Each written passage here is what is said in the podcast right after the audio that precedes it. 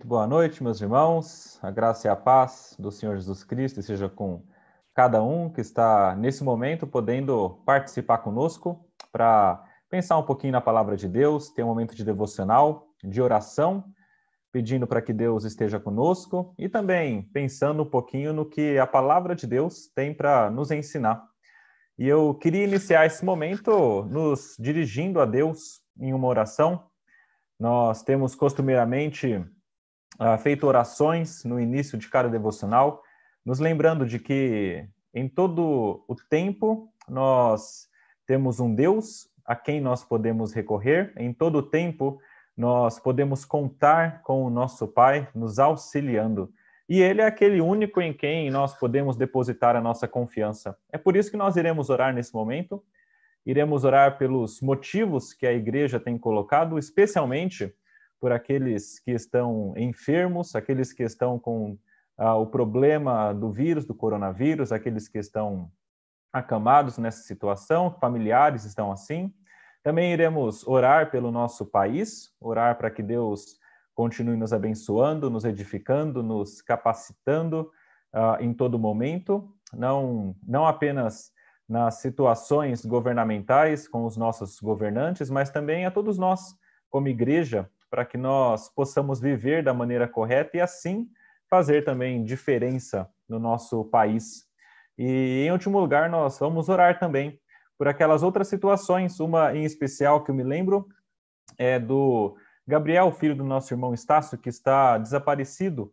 Vamos orar para que Deus tenha misericórdia e assista essa família, também sendo da sua vontade, trazendo o Gabriel de volta. Vamos fazer uma oração, nos colocar diante dele. Você que está na sua casa, ore também, coloque diante de Deus as suas preces, outras petições, qualquer coisa que esteja em seu coração, na sua vida, que você precise colocar diante de Deus, o faça nesse momento, orando silenciosamente também, ah, se lembrando de que Deus é capaz de ouvir as suas orações e, sendo da sua vontade, também atuar na sua vida. Vamos orar. Senhor nosso Deus, nosso Pai, nós queremos dar graças a Ti, Pai, imensamente, porque nós sabemos, Pai, que o Senhor é misericordioso e gracioso. O Senhor é um Deus grandioso, altíssimo, poderoso, criador deste universo, Pai. E mesmo sendo tão poderoso, o Senhor também é um Deus gracioso, Pai. O Senhor também é um Deus que se preocupa com criaturas tão pequenas perto de ti, que somos nós. O Senhor se preocupa com cada ser humano, com cada pessoa, especialmente aqueles que são teu, teus filhos, aqueles que te buscam, aqueles que foram escolhidos por ti. Por isso, Pai, nós queremos nesse momento louvá-lo e glorificá-lo, Pai. E não apenas isso, mas também colocar diante de ti nossas petições nós cremos, Pai, que o Senhor nos ouve e nós cremos, Pai, que o Senhor é gracioso para agir em nossas vidas. Queremos colocar diante de Ti, Pai, aquelas pessoas que estão enfermas, acamadas, em situação de dificuldade na saúde. Queremos rogar ao Senhor, Pai, especialmente por aquelas que estão com o Covid-19. Nós sabemos, Pai, que são pessoas que estão sofrendo bastante. É uma doença que traz diversas consequências para o organismo mas nós cremos, Pai, que o Senhor pode, pelo teu poder, pela tua graça, agir na vida de cada um. E nós queremos rogar a ti que o Senhor tenha misericórdia, Pai, e atue na vida deles. Que o Senhor, pela sua graça, coloque sua mão e retire a doença, Pai, sendo essa a sua vontade. Pedimos, Pai, que o Senhor, pela sua graça, restaure a saúde daqueles que são ah, teus filhos e estão, Pai, adoentados. Também queremos rogar, Pai, por todas as pessoas que têm algum parente adoentado, pedimos, Pai, que o Senhor conceda graça, que o Senhor conceda tranquilidade, que o Senhor conceda consolação, para que, enquanto nós passamos por alguma dificuldade, seja ela de saúde ou qualquer outra coisa, nós possamos em todo tempo estar bem certos, Pai, de que o Senhor está no controle. Queremos rogar ao Senhor essas coisas, Pai, porque nós sabemos que o Senhor é o nosso Pai, é Deus que governa totalmente sobre essa realidade, sobre o universo em que nós estamos, Pai. É por isso que também nós queremos colocar diante de Ti a situação do Brasil, Pai, porque entendemos que o Senhor está acima do Brasil. que o Senhor está acima deste mundo. E o Senhor pode, Pai, governar soberanamente sobre este país. Então, queremos colocar diante de Ti a situação do nosso país, as dificuldades que nós estamos passando, de todos os tipos, Pai, desde a pandemia até o governo, a política. Pai, nós pedimos que o Senhor seja gracioso e atue, Pai. Atue primeiramente para a sua glória, para que o seu nome seja sempre glorificado. Mas atue também, Pai, para que o seu povo que aqui vive possa ter uma vida tranquila, uma vida uh, pacífica, Pai, como diz a sua palavra. Oramos pelos nossos governantes, Pai, tem misericórdia de cada um deles, dando sabedoria nas suas ações e temor de ti, Pai. Pedimos que o Senhor em todo tempo, em todo tempo, Pai, governe soberanamente e que tudo que ocorrer neste país, seja no governo, seja em nossas vidas, tudo isso redunde em glória, redunde em glória para ti, Pai. Pedimos também, Pai, colocamos diante do Senhor as nossas vidas individualmente.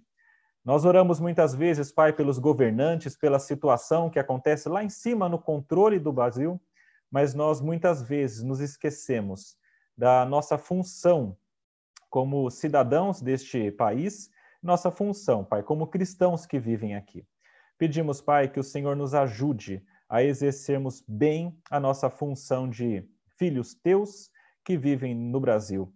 Pedimos, Pai, que o Senhor nos ajude a sermos luz neste local, nos ajude, Pai, diante, uh, debaixo da Sua graça, a fazermos aquilo que agrada ao Senhor e enquanto fazemos isso, que outras pessoas possam ver a Sua luz brilhar e que o Brasil, Pai, seja cada vez um país mais cristão, um país que mostre mais, Pai, a Sua graça. Nós pedimos isso, Pai, porque nós cremos que o Senhor atua por cada pessoa que é membro do corpo de Cristo. Nos ajude a fazer essas coisas, Pai. Dá-nos a graça de sermos cristãos verdadeiros, Pai. Também queremos colocar diante de Ti aquelas situações, Pai, que talvez não tenham a ver com saúde, não tenham a ver com o Covid, mas que da mesma maneira nos afligem, Pai. E especialmente queremos nos lembrar, Pai, do nosso irmão Estácio, e também do seu filho Gabriel. Queremos rogar ao Senhor, Pai, que pela sua graça o Senhor conceda que o Gabriel possa uh, retornar à sua casa, retornar ao seu lar. Nós pedimos a sua proteção sobre ele. Pedimos, Pai, que o Senhor, na sua, no seu poder, possa, Pai, trazê-lo de volta e enquanto ele não vem, que ele seja protegido por ti. E também, Pai, queremos colocar diante de ti o Estácio, sua família, que todos possam ter os corações consolados e tranquilizados por ti, Pai. Que em tudo que acontecer, todas as coisas, o Senhor seja glorificado. Nós pedimos isso, Pai, porque cremos que o Senhor é poderoso para fazer. E porque nós cremos que o Senhor é misericordioso e amoroso para desejar fazer. Essas coisas nós rogamos no nome do Senhor Jesus Cristo. Amém. Meus irmãos, graças a Deus, porque nós podemos contar com um Deus que é misericordioso, com um Deus que nos ama e com um Deus que, acima de tudo, não nos deixou sem testemunho neste mundo que nós vivemos, mas nos deixou a Sua palavra. E é isso que nós iremos fazer agora: ler a Sua palavra, tentar pensar um pouquinho no que Deus tem para nos ensinar nessa noite.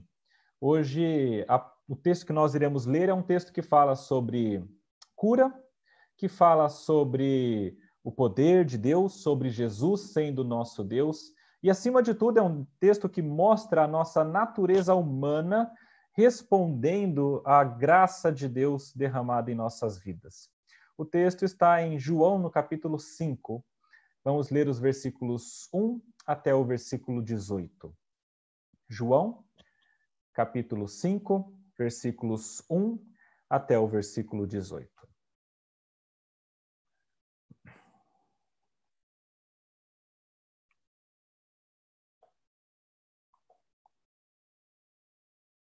Diz assim a palavra de Deus. Passadas estas coisas, havia uma festa dos judeus, e Jesus subiu para Jerusalém.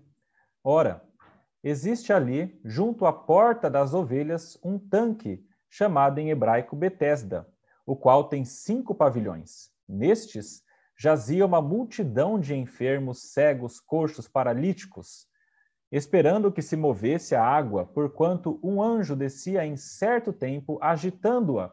E o primeiro que entrava no tanque, uma vez agitada a água, sarava de qualquer doença que tivesse. Ali estava um homem enfermo havia 38 anos. Jesus, vendo-o deitado e sabendo que estava assim há muito tempo, perguntou-lhe: Queres ser curado? Respondeu-lhe o enfermo: Senhor, não tenho ninguém que me ponha no tanque quando a água é agitada, pois quando eu vou, desce outro antes de mim. Então lhe disse Jesus: Levanta-te, toma o teu leito e anda. Imediatamente o homem se viu curado. E tomando o leito, pôs-se a andar. E aquele dia era sábado. Por isso disseram os judeus ao que fora curado: Hoje é sábado, e não te é lícito carregar o leito. Ao que ele lhes respondeu: O mesmo que me curou me disse: Toma o teu leito e anda. Perguntaram eles ainda: Quem é o homem que te disse: Toma o teu leito e anda? Mas o que fora curado não sabia quem era, porque Jesus se havia retirado por haver muita gente naquele lugar.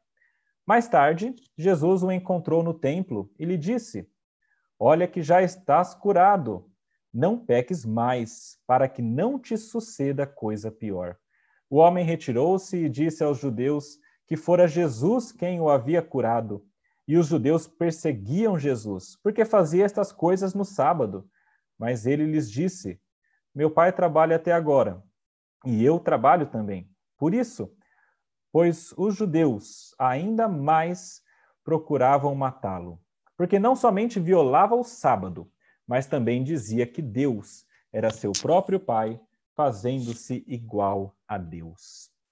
Até aí a palavra de Deus. Meus irmãos, esse texto aqui é muito significativo e ele nos mostra como que a graça de Deus trabalha ah, em nossas vidas e como que nós, ah, muitas vezes, como seres humanos falhos que somos, ah, respondemos de maneira errada aquilo que Deus faz por nós graciosamente.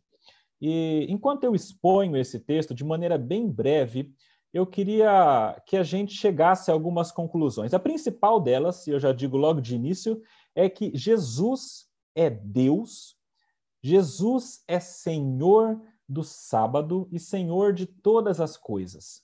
Por isso ele pode fazer aquilo que ele deseja e por isso ele pode também nos curar.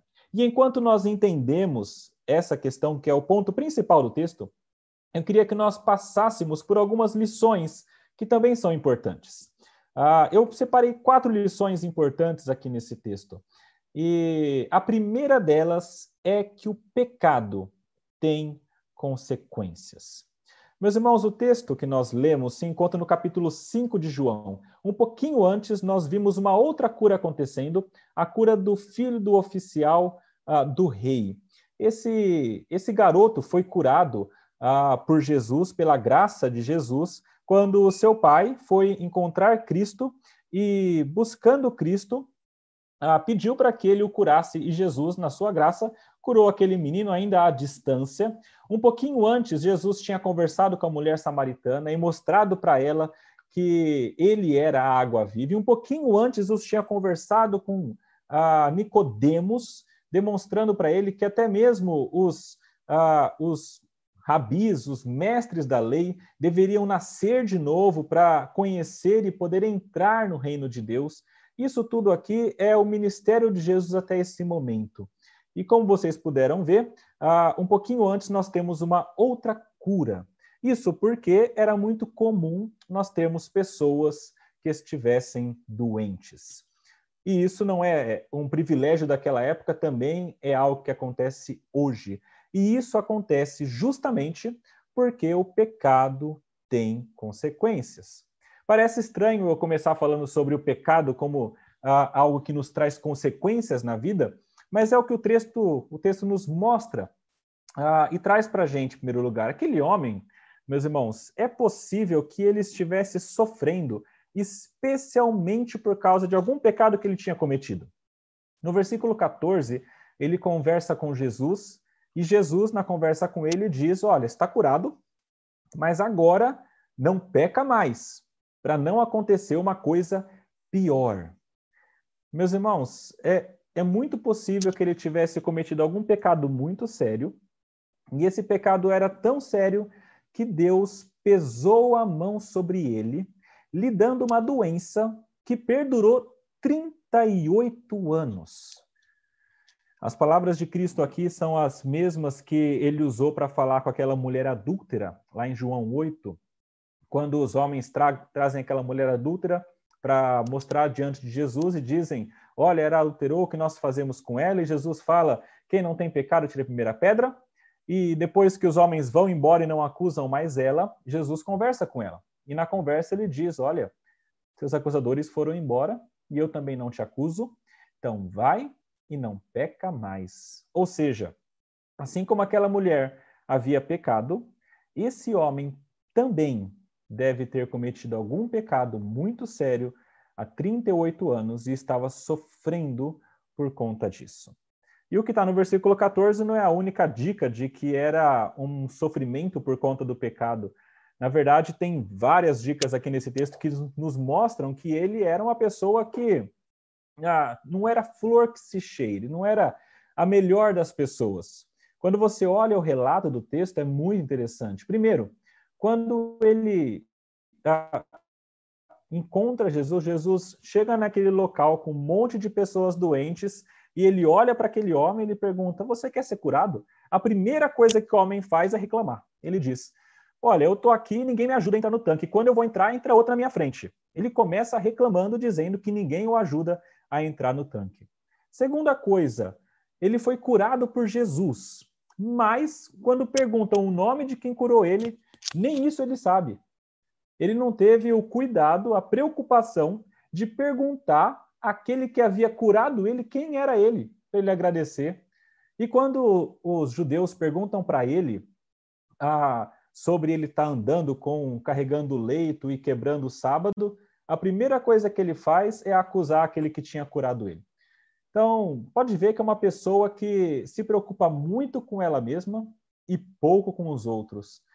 E isso não é tudo, porque um pouquinho depois de ele não saber o nome de Jesus, de ele apontar para Jesus e acusar Jesus, que era aquele que o havia curado e tinha mandado ele andar e quebrar o mandamento ou a lei, ele, por fim, na sua primeira oportunidade, na, na primeira chance que ele tem, ele acusa Jesus e ele entrega Jesus para os judeus.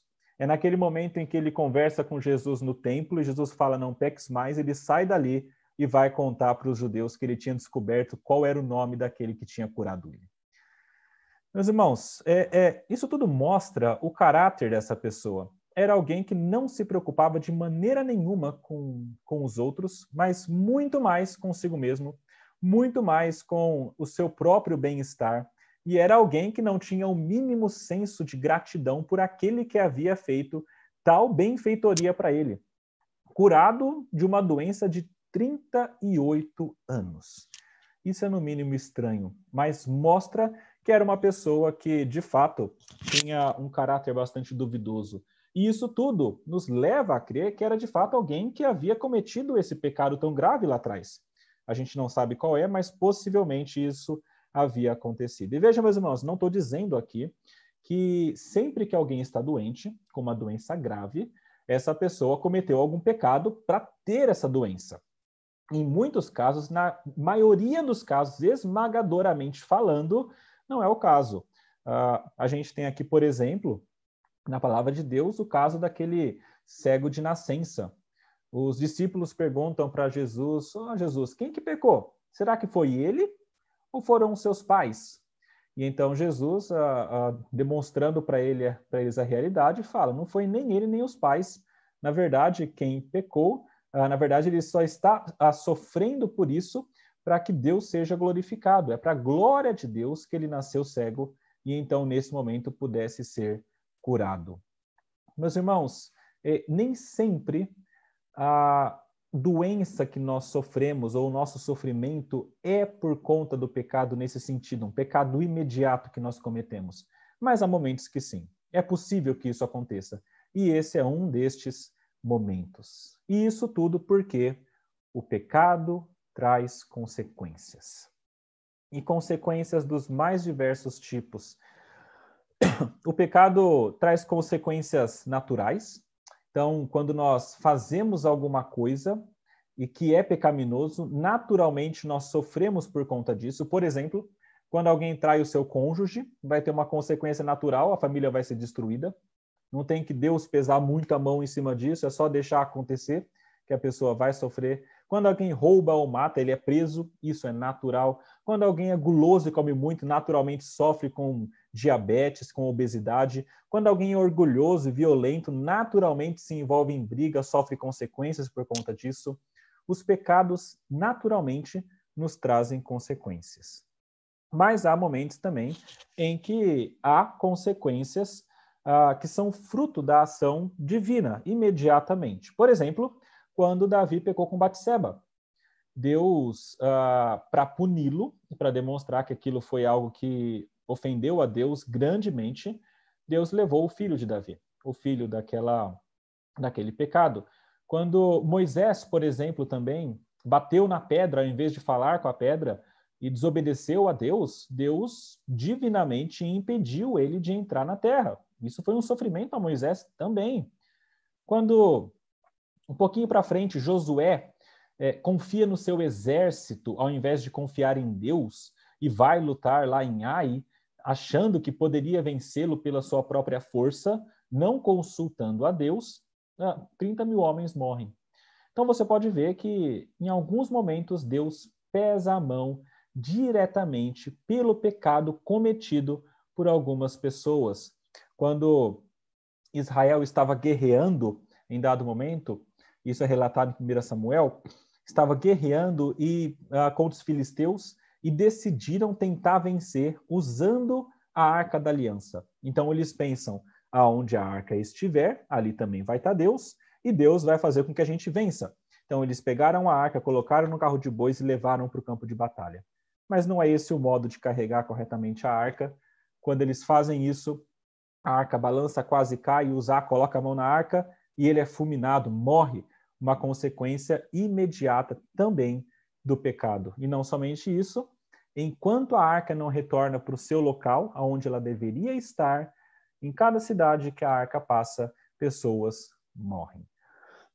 Meus irmãos, o pecado traz consequências que muitas vezes são gravíssimas e muitas vezes Deus pesa a mão diretamente sobre nós, dependendo do pecado que nós cometemos. E isso é ingerência dele. Não há nada que nos mostre tal pecado traz isso ou isso, depende do plano de Deus e como que ele age com cada pessoa.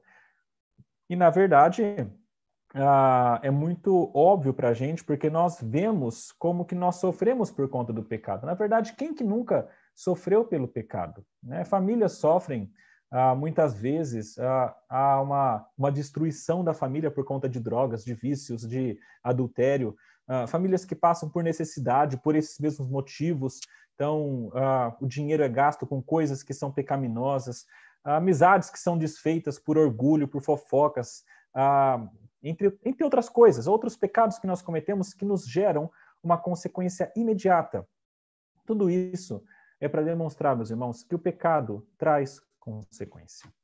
E muitas vezes essa consequência vem também como disciplina da parte de Deus. Eu gosto muito de um salmo, o Salmo 32, e esse salmo nos diz que Deus nos mostra o caminho. E ele fala: é por aqui que você tem que andar. E o certo é que nós ouçamos a palavra de Deus, entendamos e obedeçamos.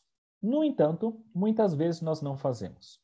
Então, o Salmo 32, o salmista diz o seguinte: Não sejam como o cavalo ou a mula, que precisam de um freio, ou seja, o cavalo e a mula, para continuar no caminho certo e não virar para a esquerda nem para a direita, ele tem que ter um freio na boca. Uma coisa que uh, machuca, mas segura e coloca no caminho certo. O salmista diz: Não seja como eles, que têm de sofrer com o freio na boca para andar pelo caminho certo, mas façam pela obediência. E no Salmo 32 ainda diz ah, que muito sofrimento vai ter que curtir aquele que é ímpio, mas aquele que é, é, segue a vontade de Deus, esse vai ser alegre. Salmo 32 é um ótimo salmo para nos lembrar que nós pecamos, mas que Deus nos perdoa, mas que não precisamos sofrer por conta do pecado se nós seguirmos a vontade de Deus. Mas é certo que muitas vezes nós não seguimos e nós sofremos. Além disso, não só dessa maneira o pecado traz consequências, mas de uma certa maneira, de um certo modo, todo sofrimento tem como origem o pecado. Na verdade, se Adão e Eva não tivessem pecado lá no início, a gente não teria sofrimento. Se Adão e Eva não tivessem comido do fruto, então certamente nós estaremos em uma vida muito melhor do que a que nós estamos. Pelo simples fato de que o sofrimento nesse mundo só existe porque o pecado entrou e deturpou, embaralhou, uh, destruiu, de certa maneira, toda a realidade. Então nós sofremos com isso. De qualquer maneira, meus irmãos, quando nós estamos sofrendo ah, algo que é consequência do pecado, nós tentamos buscar um modo de solucionar isso ou de reverter isso. Se alguém está com uma doença, vai procurar um modo de reverter essa doença, que é a consequência do pecado. Se alguém está sofrendo porque a família foi destruída, vai buscar um modo de reverter isso que aconteceu. E nós vemos isso acontecendo nesse texto. E é a segunda lição importante aqui. A primeira é que o pecado tem consequência. A segunda lição importante é que muitas vezes nós, o homem, recorre ao misticismo para lidar com as consequências do pecado ou para reverter as consequências do pecado, essa esse sofrimento que nós temos. Veja que é interessante porque o texto fala que havia ali em Jerusalém esse tanque de Betesda. Uh, era um tanque bem grande, havia possivelmente cinco, como que se fossem portas altas com colunas uh, ao redor desse tanque, e ali havia muitas pessoas deitadas, essas pessoas deitadas, sentadas, esperando ali, todas com algum tipo de doença. E havia uma, um entendimento naquele local de que quando a água era revolvida, quando ela se mexia, ela era agitada, então quem entrasse naquele local, naquela água, o primeiro ia ser curado. Ah, e no verso 4 nos diz que era um anjo que vinha ali, tocava aquela água, e quando isso acontecia, havia a cura.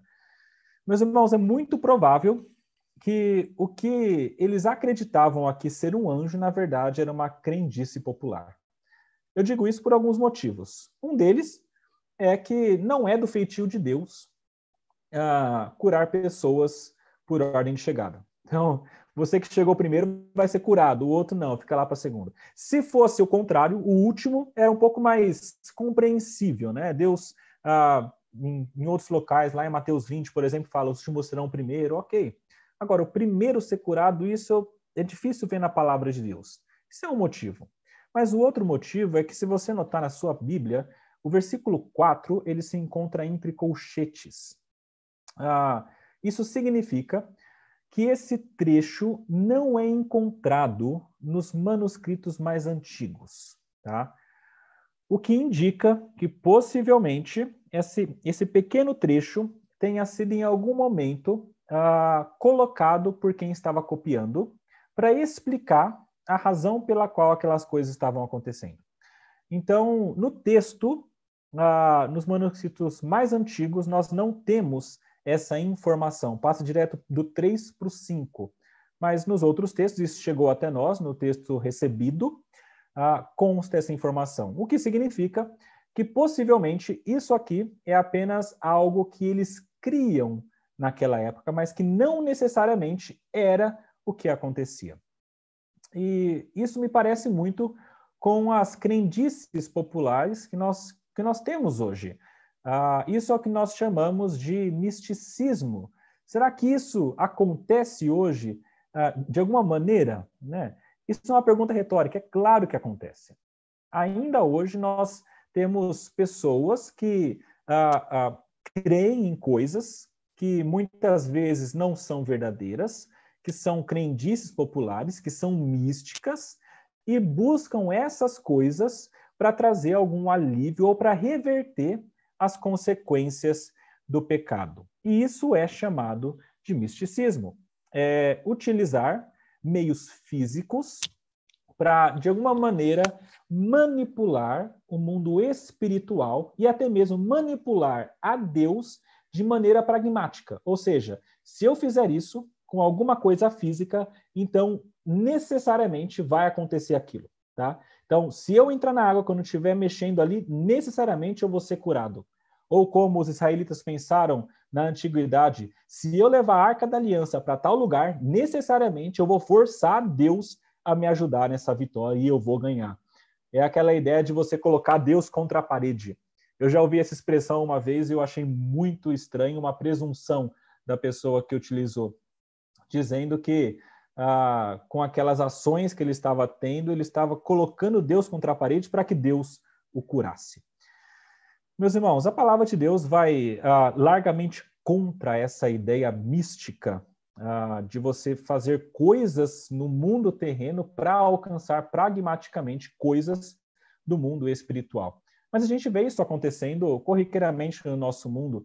Uh, objetos mágicos, lenços ungidos, água sobre a televisão, simpatias de todos os tipos, uh, rituais de exorcismo que utilizam uh, coisas físicas como sal grosso, que é oriundo de outras religiões mas é utilizado em algumas igrejas. Até a Bíblia, muitas vezes, pode ser transformada em algum tipo de amuleto místico. Por exemplo, deixar a Bíblia aberta no Salmo X, porque se você deixar nesse salmo, então Deus vai proteger sua casa. Isso é misticismo. É misticismo a, a você colar versículos em alguns lugares, porque os versículos vão trazer proteção. Não é o que a palavra diz. Não é isso que vai trazer a proteção para sua casa, não é isso que vai mudar alguma coisa. Eu conheci uma pessoa certa vez que ela me disse que uh, se ler muito a Bíblia, você vai ter muito poder. E ela falava que ela conhecia um rapaz que lia 50 capítulos da Bíblia por dia. E ela dizia o seguinte, que esse rapaz que lia 50 capítulos por dia tinha muito poder. E ela falou a frase: sem Bíblia, sem poder que é a ideia de quanto mais você lê, mais você tem de poder. É claro que a Bíblia nos, nos traz santificação, mas o ponto dela é assim: você lê mais, quantitativamente falando, o número maior de versículos e capítulos, mais poder, pragmaticamente, você vai ter. Então, não importa se você lê entendendo, não importa se você lê com sono ou mecanicamente, o que importa é ler. E aí você vai absorver meio que por osmose o poder da palavra de Deus. Isso, na realidade, é misticismo. Mesmo porque aquela pessoa que lê muito rápido vai se dar muito bem, aquela que não lê muito rápido não vai ser muito poderosa. E aquela que não consegue ler ou é analfabeta, coitada das crianças também que não vão saber ler, não tem nenhum tipo de poder da parte de Deus. Esse tipo de pensamento é muito falho. É um tipo de pensamento místico que não encontra base na palavra de Deus. Aqueles homens estavam esperando a cura mística naquele poço, colocando nesse misticismo, na, nessa prática de entrar no tanque enquanto mexia a água, a condição para encontrarem a cura. E isso, na realidade, não era algo recomendado por Deus. De um outro lado do misticismo está o legalismo. É interessante pensar sobre isso, mas uh, o texto fala sobre os judeus que reclamam com Jesus porque ele curou no sábado, reclamam com o curado porque ele estava andando com o leito na mão.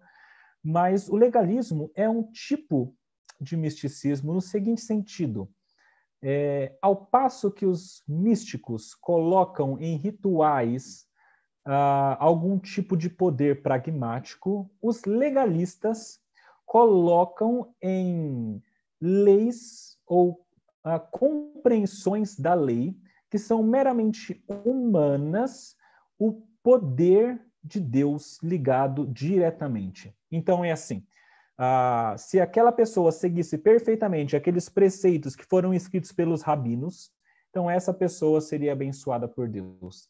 E vice-versa, se não seguisse, ela seria então também amaldiçoada. E eu não estou falando que quando você segue a Bíblia, você não é abençoado. É. O que eu estou colocando é o legalismo sobre leis e, e preceitos humanos.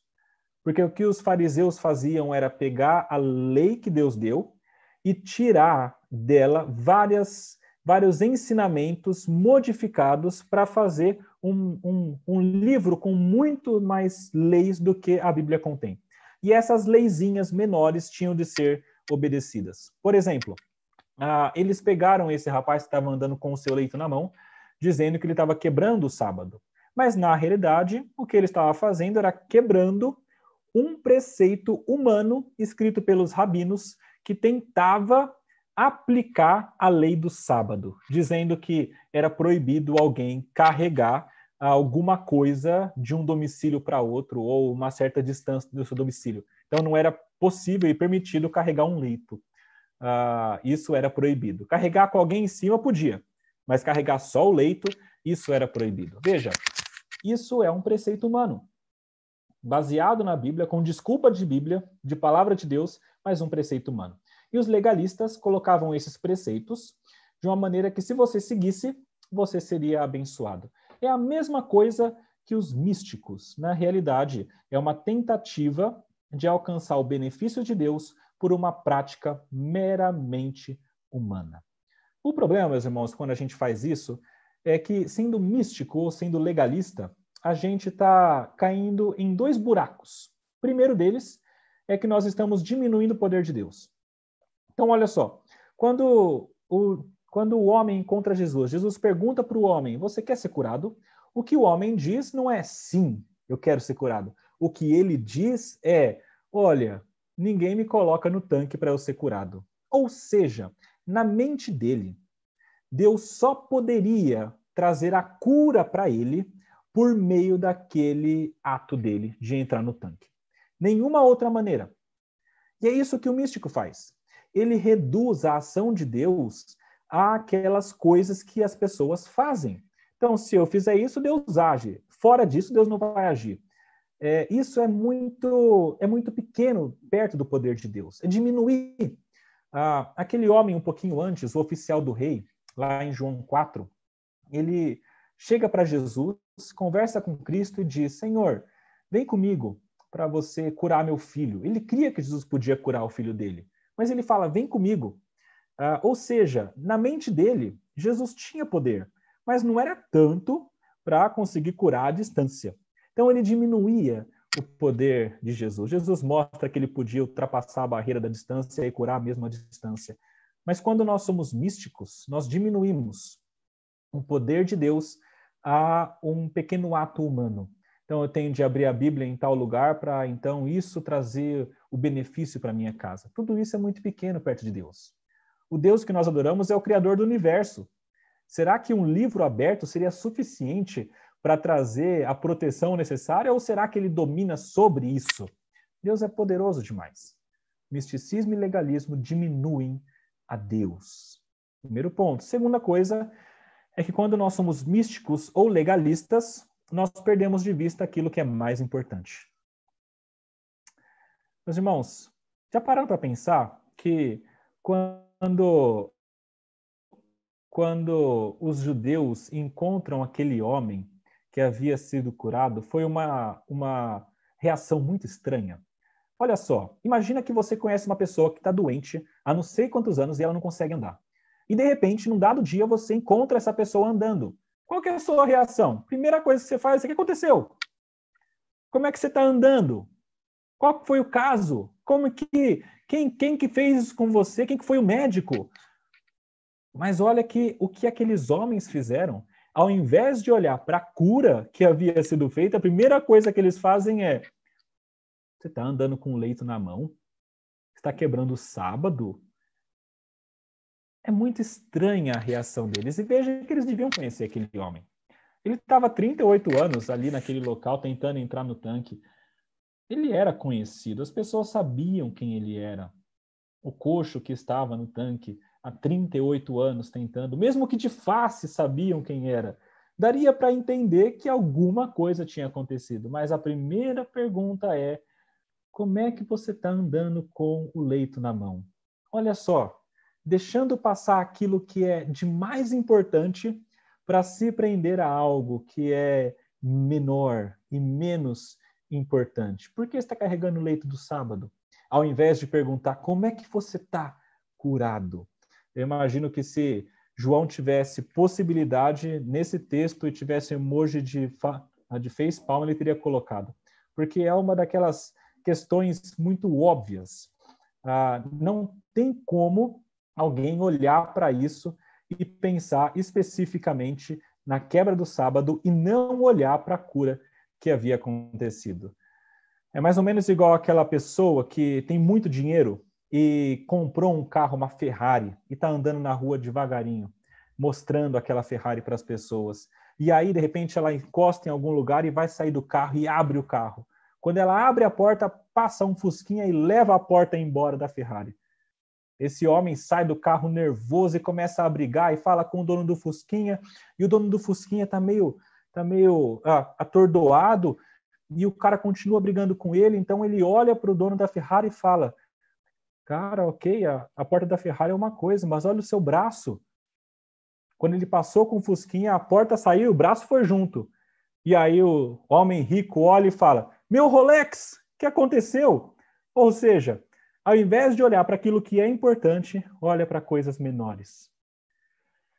Mas que no coração deles era o que era de mais importante. Mais importante do que a cura daquele homem, à vista destes judeus, era a quebra daqueles preceitos humanos. Quando nós nos preocupamos demais com misticismos e legalismos, nós corremos um grande risco de deixar passar aquilo que é mais importante. Meus irmãos, o primeiro ponto importante desse texto é que o pecado traz consequências. Pelas consequências do pecado, nós tentamos buscar um jeito de reverter isso. E muita gente busca em misticismos e também no legalismo. Mas o fato, e aqui é a terceira lição importante desse texto, é que Jesus é o único capaz de reverter os efeitos do pecado. Jesus é o único capaz. Não é misticismo e não é no legalismo. Somente Jesus. Colossenses 2 fala muito sobre isso. Colossenses 2, versículo 8, Paulo escreve o seguinte: Cuidado, que ninguém vos venha enredar com sua filosofia e vãs sutilezas, conforme a tradição dos homens, conforme os rudimentos do mundo e não segundo Cristo. Capítulo 2 de Colossenses, versículos 16 a 23, fala sobre isso também. É um texto importante, é por isso que eu vou ler. Colossenses 2, versículos 16 até o versículo 23.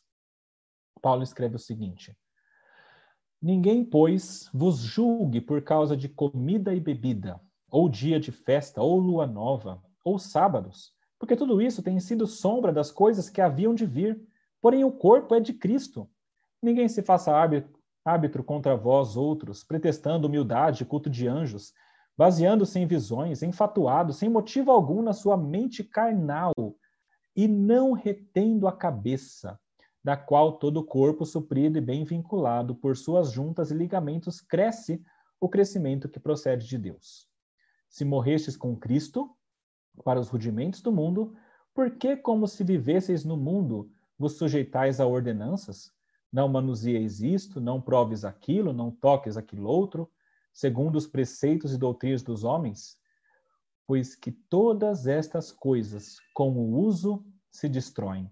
Tais coisas, com efeito, têm aparência de sabedoria, como culto de si mesmo, e de falsa humildade, e de rigor ascético. Todavia, não tem valor algum contra a sensualidade. Meus irmãos, todas essas coisas legalistas e místicas podem parecer bonitas e poderosas, muitas vezes, mas não têm poder verdadeiro para reverter as consequências e os sofrimentos que o pecado nos traz. Aquela doença daquele homem, há 38 anos afligindo, colocada naquele homem por conta de um pecado, só foi retirada por Jesus. 38 anos buscando no misticismo e não conseguiu. E então ele nem busca em Jesus, mas Jesus o encontra. e dá para ele a cura que ele tanto desejava. Mas isso mostrando que outras coisas não têm poder. O que tem poder, de fato, é Jesus. Romanos 6, versículos 20 e 23. É mais um trechinho importante para a gente entender isso.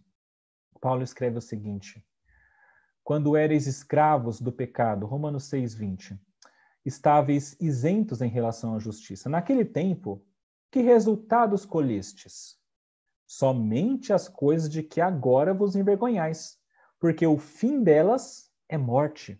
Então, naquele tempo que a gente estava sem Cristo, os resultados eram vergonha e o resultado final, morte.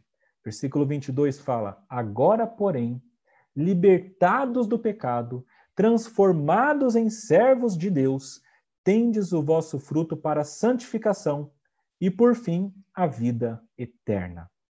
Porque o salário do pecado é a morte, mas o dom gratuito de Deus é a vida eterna em Cristo Jesus, nosso Senhor.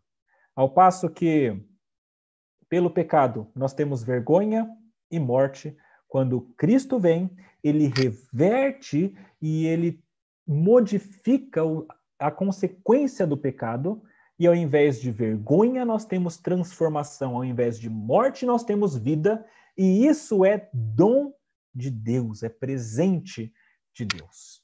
E somente Jesus pode fazer isso. Nenhuma simpatia, nenhum misticismo e nenhum legalismo. Nada disso pode reverter as consequências do pecado. E veja que Jesus faz isso como e com quem quiser. É muito curioso que nos outros milagres os homens vêm a Jesus e pedem a cura. O que é esperado, mas aqui esse homem não procura Jesus. Na verdade, ele não faz nada, ele faz tudo errado, faz até o contrário. Mas quando Jesus chega, ele olha para aquele homem e o escolhe para curar. Porque ele pode fazer isso. Porque ele é poderoso, ele é Deus para fazer isso. E isso tinha um propósito, é claro, para cumprir o plano maior de Deus, para demonstrar essas coisas que nós estamos aprendendo com esse texto. Mas mostra que Jesus pode curar aquele que ele deseja, da maneira que ele deseja. E não depende de misticismos e legalismos. Um pouquinho antes, naquele homem, é, o, o oficial do rei, Jesus mostra que ele cura a distância que ele quiser. E aqui ele mostra que ele cura quem ele quiser da maneira que ele quiser e não precisa das águas trêmulas do tanque de Betesda que parecia tão importante, mas que para Deus, na verdade, não é nada necessário. Jesus pode reverter toda e qualquer consequência do pecado. Nada, meus irmãos, está fora do seu alcance. 38 anos de doença e que muitas pessoas olhariam como uma impossibilidade de ele voltar a andar e ter a vida comum como antes. Muitas pessoas olhavam como um ar de impossibilidade, mas Jesus mostra que ele consegue reverter toda e qualquer consequência do pecado. Nada está fora do seu alcance. Doenças, famílias quebradas, saúde emocional, qualquer coisa. Inclusive, inclusive a condenação eterna. Quando Jesus encontra o coxo pela segunda vez, ele diz: Não peques mais para que não te suceda coisa pior. E quando a gente pensa um pouquinho, é um pouco curioso, porque 38 anos, coxo, encostado em, em um tanque, buscando um tipo de cura que nunca vinha, parece uma vida bastante difícil. E Jesus fala: tem coisa pior. Tem coisa pior do que ser coxo por 38 anos, muito pior, e é a condenação eterna. 38 anos não são nada perto da eternidade. Quando Jesus mostra que ele pode reverter a consequência do pecado, ele demonstra que ele pode reverter aquilo que é ainda maior, que é a condenação eterna. E aqui fica um alerta muito importante que Jesus dá para aquele homem e também para nós. A gente se preocupa muito com as coisas dessa vida. A gente se preocupa muito com a saúde, com o nosso sofrimento, com o nosso bem-estar. Mas tem coisa que é mais importante que isso. Tem coisa que é mais, tem coisa que é maior do que isso. Tem a eternidade. E a eternidade pode ser na condenação longe de Deus, ou pode ser ao lado de Deus desfrutando de alegria eterna. Isso é muito maior. E é nisso que a gente tem de focar. Não nos 38 anos de dificuldade aqui, mas naquilo que podemos ter além dessa vida. E quando Jesus olha para ele e diz isso, eu penso que isso deveria cair como uma bomba para ele. Porque ele pensaria: caramba, mas pior do que isso? Eu fui liberto agora disso, será que vai ter coisa pior? E isso deveria levar ele a uma mudança de vida, a entender que tem coisa pior do que essa vida que ele levou. Ele deveria buscar Jesus para ter a reversão completa dos seus das consequências do pecado. Mas parece que não é o que ele faz. Ah, não sei se depois ele de fato se converte ou não, mas até aqui parece que ele continua sendo aquele homem egoísta, duro, mesquinho que ele era desde o início. É por isso que depois ele corre e vai entregar a Jesus. Meus irmãos, Jesus pode reverter tudo que o pecado fez neste mundo, inclusive a morte eterna. E ele pode fazer isso. Nossa última lição desse texto, porque ele é Deus. Aqui nesse texto, e esse ponto é mais rápido, ocorre uma discussão por causa do sábado. Isso acontece várias vezes ah, nos evangelhos, no ministério de Jesus. Parece que é uma coisa que ele fazia corriqueiramente. Alguns textos mostram isso, e nesse texto mesmo, ah, o evangelista João se preocupou em colocar que Jesus fazia essas coisas no sábado, não que ele fez. Então é uma coisa que parece que ocorria com uma certa frequência. E os judeus o acusavam de quebrar o sábado. Jesus podia dar várias respostas.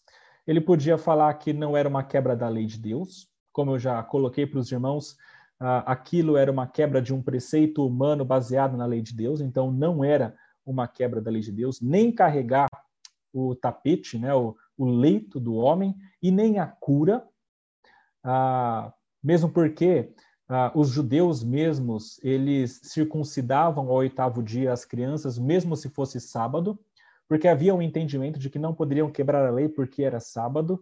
Então, como que fica, por exemplo, a ordenança de Deus de não matar, no lado positivo, de manter a vida, de trazer, as, de trazer a saúde, isso deveria ser considerado. Então, de maneira nenhuma era uma quebra da lei de Deus.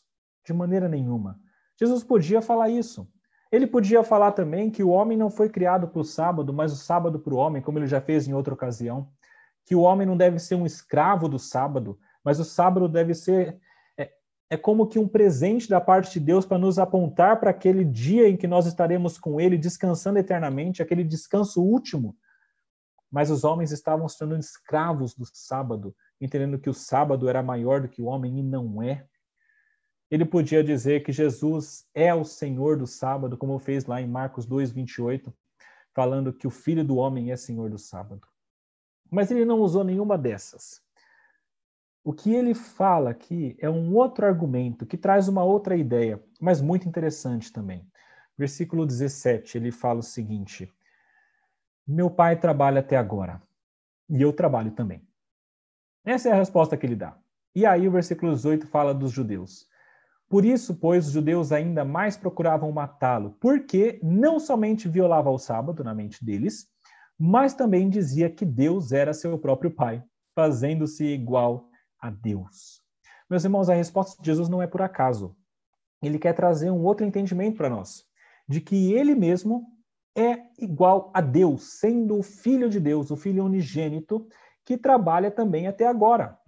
É consenso entre todos os cristãos e até os rabinos que Deus, depois da criação do mundo, ele não parou totalmente. Talvez ele tenha parado de criar, mas ele não parou de manter. O mundo está até agora aí porque ele manteve. Ele continua trabalhando até agora, fazendo o seu plano ocorrer de acordo com a sua vontade, para chegar no seu objetivo final. E Deus faz isso e Jesus também, como filho, continua trabalhando. Ele estava trabalhando lá, naquele ministério dele, durante os três anos neste mundo. E Jesus continua trabalhando hoje. Hebreus 1, versículo 3 fala que ele, que é o resplendor da glória e a expressão exata do seu ser, sustentando todas as coisas pela palavra do seu poder. Jesus trabalha sustentando o universo. Na verdade, se Jesus, se Deus decidir parar de trabalhar totalmente, então o universo se desfaz, desmorona, não existe mais. Porque é ele que continua sustentando o universo. Quando Jesus fala isso e se coloca ah, numa posição equivalente à de Deus, é claro que não sendo um segundo Deus, ah, isso eles não compreendiam bem na época, mas sendo a segunda pessoa da Trindade, continua sendo apenas um Deus. Isso não caiu muito bem para os judeus, né? Jesus foi ainda mais perseguido por isso, porque diziam que ele se fazia igual a Deus. Isso caiu tão mal que foi a razão pela qual ele foi crucificado. Os judeus usaram essas palavras, não somente essa, mas outras, para dizer que Jesus estava se fazendo igual a Deus, e por isso era uma heresia e a punição deveria ser morte. E acontece de fato a crucificação. Mal sabiam eles que a crucificação era aquilo que era necessário para que Jesus revertesse totalmente e cabalmente todos os efeitos do pecado. Quando Cristo morre naquela cruz, ele derrama seu sangue e ele domina até mesmo a morte.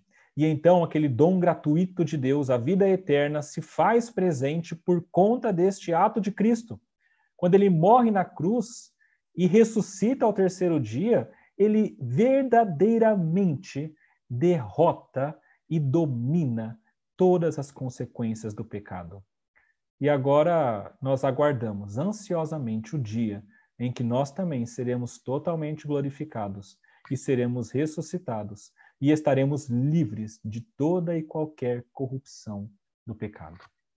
Isso acontecerá só, é claro, uh, quando Jesus retornar ou quando nós formos para Ele. Seremos glorificados em um lugar onde não há mais choro, onde não há mais doenças, onde não há mais enfermidades, porque tudo isso já terá passado. Mas só é possível por meio de Cristo e porque Jesus Cristo é Deus. Somente Ele pode reverter os efeitos do pecado. Se em João 2 nós vemos aquela, aquela, aquele casamento, as bodas em Caná da Galileia, aonde Jesus transforma a água em vinho, mostrando que o vinho dele, Jesus, o cristianismo, é maior do que a água do judaísmo. Nós vemos que Jesus é maior.